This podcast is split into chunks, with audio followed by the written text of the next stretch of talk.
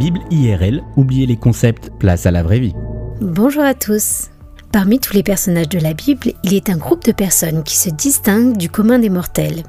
Ils se comportent de façon bizarre, ont des styles vestimentaires parfois des plus singuliers, ils sont souvent extrêmes dans l'expression de leurs sentiments, souvent mal compris, ils ont plus d'ennemis que d'amis, ce sont les prophètes. Parmi eux, des noms bien connus comme par exemple Ésaïe, dont l'épouse, nous dit la Bible, était elle-même prophétesse, ou encore Jérémie, Ézéchiel ou Zacharie. On compte dans les Écritures environ 88 personnes qui ont à un moment donné eu une fonction prophétique, 63 dans l'Ancien Testament et 25 dans le Nouveau, des hommes et des femmes de toutes origines sociales. Mais un prophète, qu'est-ce que c'est au juste? Eh bien, les prophètes dans la Bible, ce sont des personnes à qui Dieu révèle le sens de l'histoire. Dieu leur apporte des éléments de lecture sur le passé, sur l'instant présent, mais il leur donne aussi parfois de percevoir ce qu'il va arriver dans le futur. Ces révélations que le prophète ou la prophétesse est chargé de transmettre peut concerner une personne ou un groupe de personnes en particulier ou encore avoir un intérêt national voire international.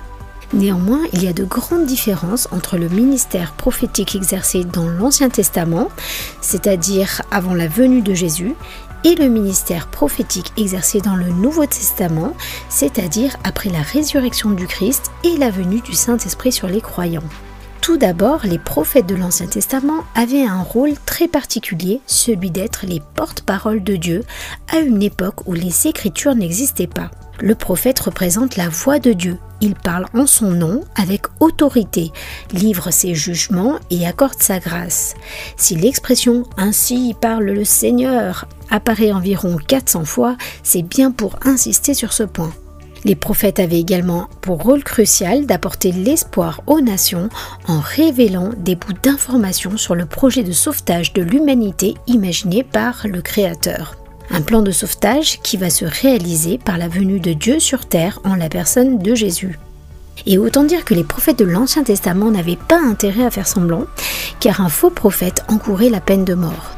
Dans le Nouveau Testament, le plan de Dieu a été révélé à l'humanité. Le jugement de Dieu et sa grâce ont pleinement été accomplis en Christ et en plus, grâce à l'Esprit Saint, tous les croyants ont un accès personnel et direct à Dieu. Logiquement, on ne devrait plus avoir besoin de prophètes. Et pourtant, un ministère prophétique d'un nouveau genre va voir le jour. Un ministère qui va avoir pour objectif de servir l'Église. 1 Corinthiens 14.3 nous dit que celui qui prophétise aide les autres à grandir dans la foi, les encourage et les réconforte.